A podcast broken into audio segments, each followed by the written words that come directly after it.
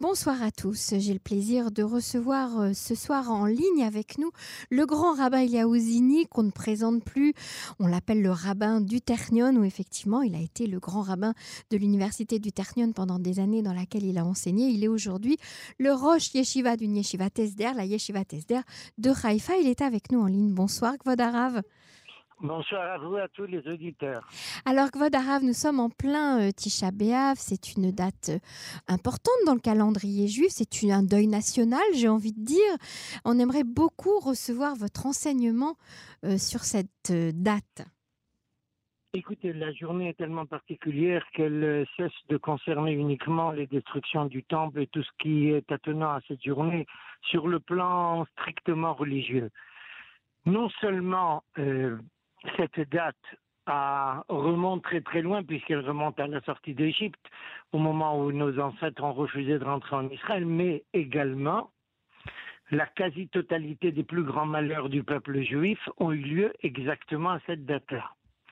a un petit exemple parmi tant d'autres, c'est justement l'expulsion d'Espagne qui a eu lieu aussi en 1492, le Tisha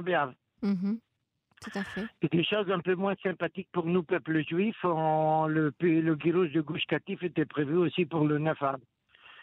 Il a été déplacé de deux ou trois jours. Et ça, c'est aussi une grosse erreur. Mais si déjà nous regardons en tant que juifs croyants une date pareille, nous avons besoin de la voir sous un angle très particulier. Qu'est-ce qu'elle représente, non pas seulement sur le plan historique, mais sur le plan d'un enseignement qui nous concerne à toute génération. Et je pense qu'il est inutile de préciser que la Torah est appelée Torah Trayim, une Torah de vie. Autrement dit, c'est pas simplement qui nous permet de vivre, mais c'est une façon de préciser que la Torah est là pour nous guider dans notre vie, personnelle aussi bien que collective, à tout instant de l'histoire. Et comme nous avons cette chance que nous avons aujourd'hui de nous retrouver en terre d'Israël après 2000 ans et pour d'autres après 2500 ans, par miracle ou par des miracles, on a besoin de porter un regard sur toutes ces erreurs catastrophiques du passé afin d'éviter leur réitération, évidemment. Et là, je voudrais, si vous permettez, m'attarder sur un point qui a été présenté de façon tellement erronée qui cause jusqu'à aujourd'hui des dommages moraux, intellectuels et autres terribles à tout le peuple juif. Il y a cette fameuse Agada qui se trouve dans le traité de Maseret Gittin, à la page Nunhev et Nunvav.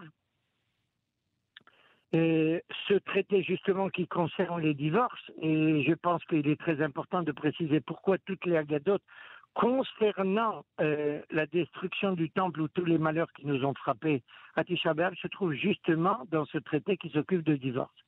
Parce que le lien entre Akash et nous est un lien entre un homme et son épouse. Akash est notre mari, nous en tant que peuple juif, nous sommes son épouse.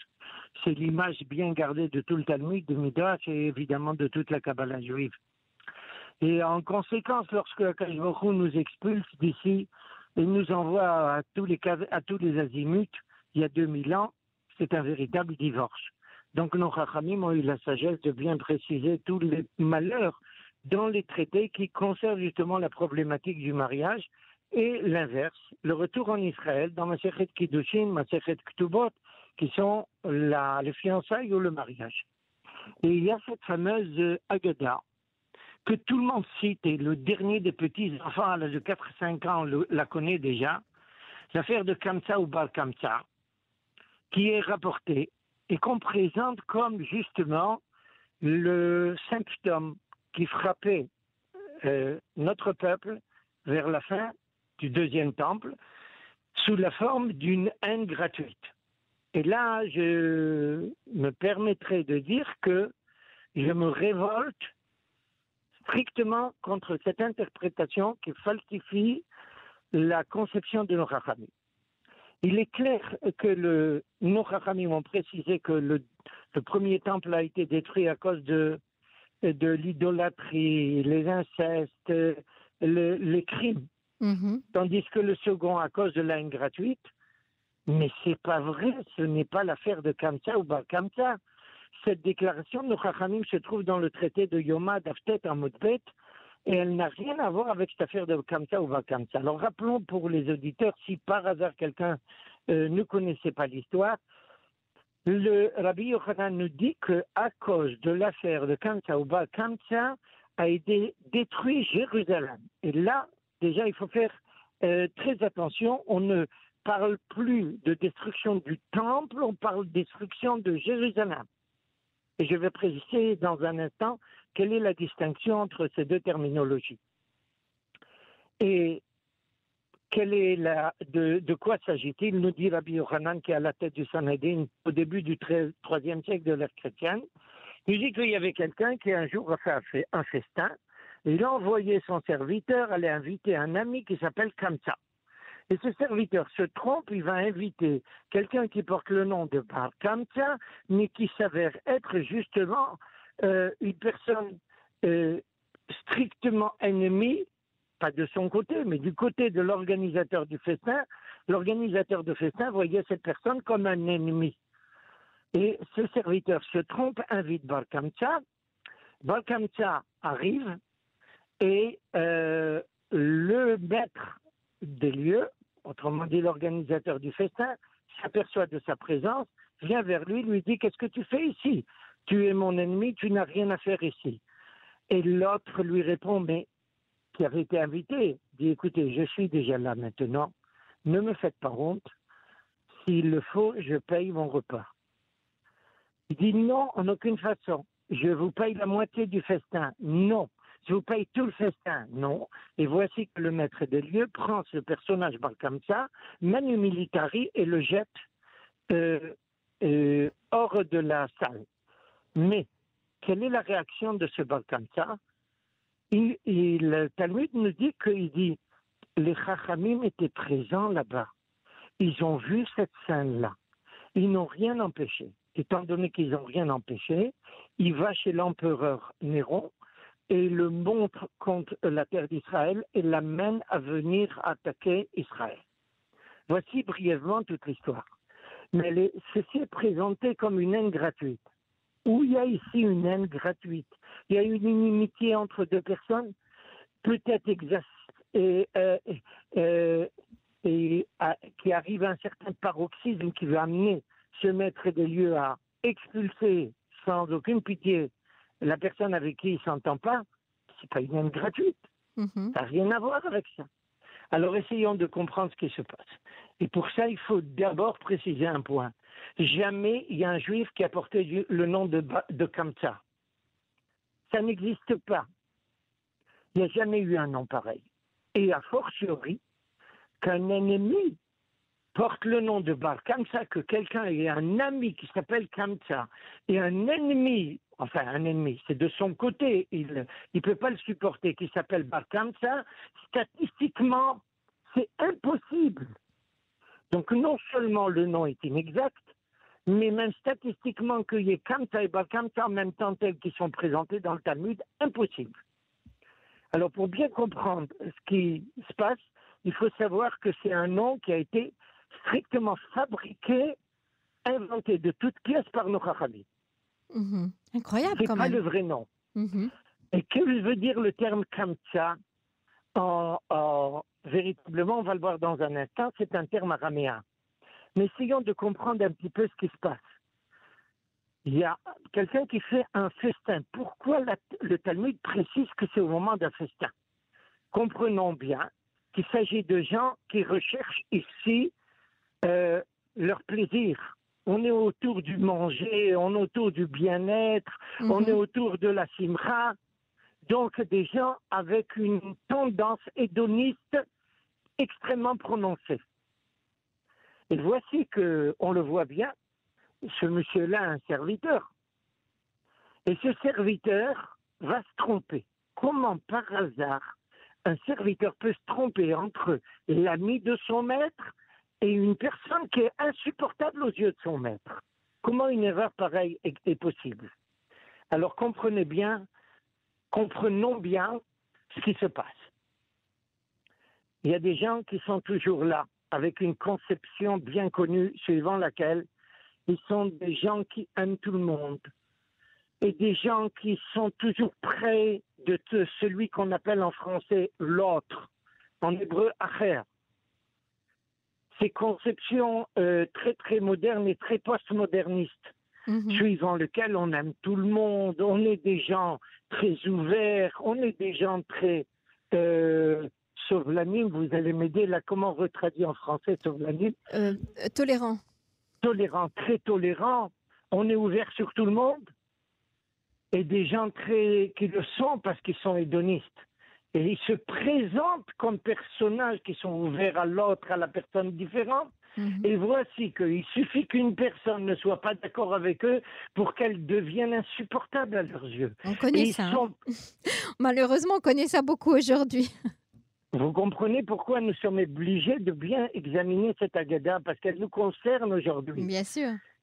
Elle nous concerne aujourd'hui. Alors regardez, on parle de gens et ces gens qui sont très tolérants et qui sont très pluralistes. Ils n'acceptent pas la présence de quelqu'un qui n'est pas d'accord avec eux. C'est pour ça que le serviteur s'est trompé. Il vit dans ce monde postmoderniste de gens qui sont soi-disant très ouverts et, qui permettent à tout le monde d'avoir euh, leur place. Alors il ne comprend pas quel, est le problème. Comme ça, bah, comme ça, l'ami. Quelle importance, tout le monde est bienvenu. Mais ça, qu'est-ce que ça signifie? C'est le personnage très ordinaire, très simple, sans aucune connotation péjorative, mais qui ne comprend pas ces, euh, comment dire ça, ces entorses intellectuelles de ces pseudo-élites. Alors il se trompe entre Kamsa ou Bar Kamsa. Mhm. Et voici que le personnage qui s'amène Bar Kamsa par erreur, Ken, ce- et qui croyait qu'il était véritablement invité, ce personnage-là propose, comprend parfaitement qu'avec des personnages à tendance hédoniste pareille, la seule chose qui les intéresse, c'est leur intérêt à eux. Ils recherchent les rapports avec les gens qui sont proches d'eux, qui Mhm. ont les mêmes conceptions. C'est plus facile. Leur tolérance plus simple. est un mensonge. Leur pluralisme est un mensonge. Et même plus que ça. Leur pacificité est un mensonge. Regardez ces personnes qui sont soi-disant ouvertes et qui sont hostiles à toute violence. Voici que quand Kamsa va proposer de payer son repas, la moitié du festin, tout le festin, l'autre va refuser à tout prix mais il va le prendre manu militaris, autrement dit, avec violence, on le met à la porte. Ces personnes qui se présentent comme anti-violentes, c'est les premiers à être violents. Et alors maintenant, on arrive à au point le plus délicat. Qu'est-ce que c'est ce nom Bar Kamsa? Eh bien, imaginez que Kamsa en araméen, ça signifie une sauterelle. Mhm. Mais ce terme-là n'existe que dans la paracha des explorateurs. Les explorateurs arrivés en Israël, quand ils viennent rendre compte à Moïse de ce qu'ils ont vu, ils, ont- ils lui disent on était à leurs yeux comme des sauterelles. Mhm. Autrement dit, que veut dire le Talmud En inventant de toutes pièces ce nom de Kamsa, ou quasiment de toutes pièces, il veut dire la chose suivante, il s'agit de gens qui ont cette conception-là, qui refusent de se battre pour les valeurs nationales, qui refusent de rentrer en terre d'Israël parce qu'ils veulent leur bien-être. Et que pour réaliser des valeurs, il faut être capable d'esprit de sacrifice, il faut être capable de s'unir avec n'importe quel juif, même avec celui avec qui on n'est pas d'accord. Et il s'avère justement qu'au moment où, ce, où, la, où, Jérusalem va finir par tomber, et permettez-moi d'ouvrir une parenthèse, j'avais signalé tout à l'heure qu'on ne parle pas de la destruction du temple, on Mhm. parle ici de la destruction de Jérusalem. Jérusalem, c'est la capitale. Donc il s'agit d'une destruction sur un plan national Mhm. nationaliste, j'oserais même dire. Et c'est là ce que nos Chachamim met- mettent en évidence. La haine du maître des lieux pour Bar est une haine idéologique. C'est pas une affaire de, de, de, de dispute entre deux voisins. C'est une haine qui relève d'une opposition idéologique profonde.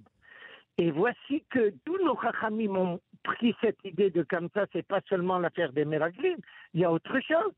Il s'avère que le gouverneur de Tibériade, à l'époque, s'appelait Kamsus. Ah, Vous voyez, un nom, un nom qui est très proche de Kamsa. tout à fait. Alors, et quel est son nom exact? C'est Komsus Bar Komsus. Alors les Chachamim se sont inspirés de son nom?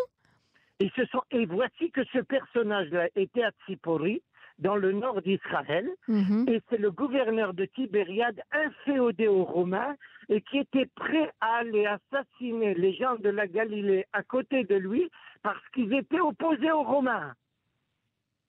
Ils ont failli partir en guerre et c'est Flavius qui les a arrêtés. Incroyable. Alors vous voyez comment nos Chachamim ont rentré ça? Ouais. euh, dans, on présentait ça. Il ne s'agit pas ici de haine gratuite, il s'agit de haine idéologique. Ouais, tout à fait. On a la, la scène politique de nos jours qui est là devant nos yeux. Et le personnage, il faut faire très attention. Barkamtsa, justement, est le personnage très nationaliste. Et c'est le personnage qui n'a aucun, aucune acquaintance avec l'hédonisme. Il est prêt à payer tout le festin juste qu'on lui fasse pas honte. Son, son kavod, son, son honneur, son, euh, son, son honneur est important. C'est donc un personnage pour qui les valeurs sont importantes. C'est quelqu'un qui tient à l'État d'Israël, qui tient à la domination juive ici, et qui s'oppose à des personnages pareils, qui sont inféodés à des conceptions goïm. Et alors là, quand il, il a été mis à la porte, il s'en prend même pas au maître des lieux. Il a dit, puisque les Chachamim étaient là-bas, ils n'ont rien dit, et bien maintenant je passe le bord. Et pourquoi les Chachamim étaient là-bas? Vous savez que quelquefois, ils sont obligés d'être euh, dans des fe- festins de gens très haut placés dans la société parce qu'ils ont besoin de leur budget. Mhm. Et ils n'ont pas ouvert la bouche. Akashvoku n'a pas pardonné. Et il n'a pas pardonné aux Chachamim plus qu'il n'a pas pardonné à Kamta ou Bakamta. Parce qu'ils ont vu ça et ils se sont tus. Ils n'ont pas osé se lever et, et, et, Et intervenir. et, et- réagir dans une situation pareille. C'est ça Mhm. qui va sortir des Gombal Kamta, à tel point que de quelqu'un de nationaliste, de droit et religieux, il va passer à l'ennemi d'Israël. Comme des gens qui, quand ils voient les personnalités qui représentent toute la morale et toutes les valeurs, être incapable de les défendre, ils s'écroulent totalement et quelquefois ils passent à l'autre bord. C'est ce qui se passe avec Balkamsa et qui paye la note tout le peuple juif. Incroyable cette histoire, la façon dont vous avez retracé euh, tout le processus, en fait, euh, transforme complètement no- notre vision des choses. Et la morale de cette histoire, Ravzini. Pour terminer. a besoin de rappeler ça à tous les juifs à notre époque. On peut être à l'intérieur du peuple juif en désaccord extrêmement profond, mais entre nous, entre frères. Et justement, c'est l'occasion de préciser à tout le monde en hébreu, il y a un jeu de mots qui est un petit peu difficile à transposer en français. L'autre, en hébreu, ça s'appelle acher. Et, en, en- et le frère, en hébreu, ça s'appelle ah. Mhm. Alors, il y a la différence entre ach et acher, c'est le rush de Richwood, de la méchanceté. Ah oui. Chez nous, il n'y a pas de acher, il y a un frère. Mhm. Il faut qu'aucun juif ne soit considéré comme acher par un autre. Nous devons ici retrouver et reprendre conscience que notre place est ici avec des valeurs à nous, indépendamment de toute conception extérieure. Maintenant que nous revenons ici, la première chose à faire, c'est de faire attention que ce spirituel, il reste la main haute. À ce moment-là, on pourra être tranquille pour les générations à venir. Ravzini, je vous remercie euh, beaucoup pour votre intervention et à bientôt sur les ondes de Cannes en français. Merci. Merci également à vous. Au revoir.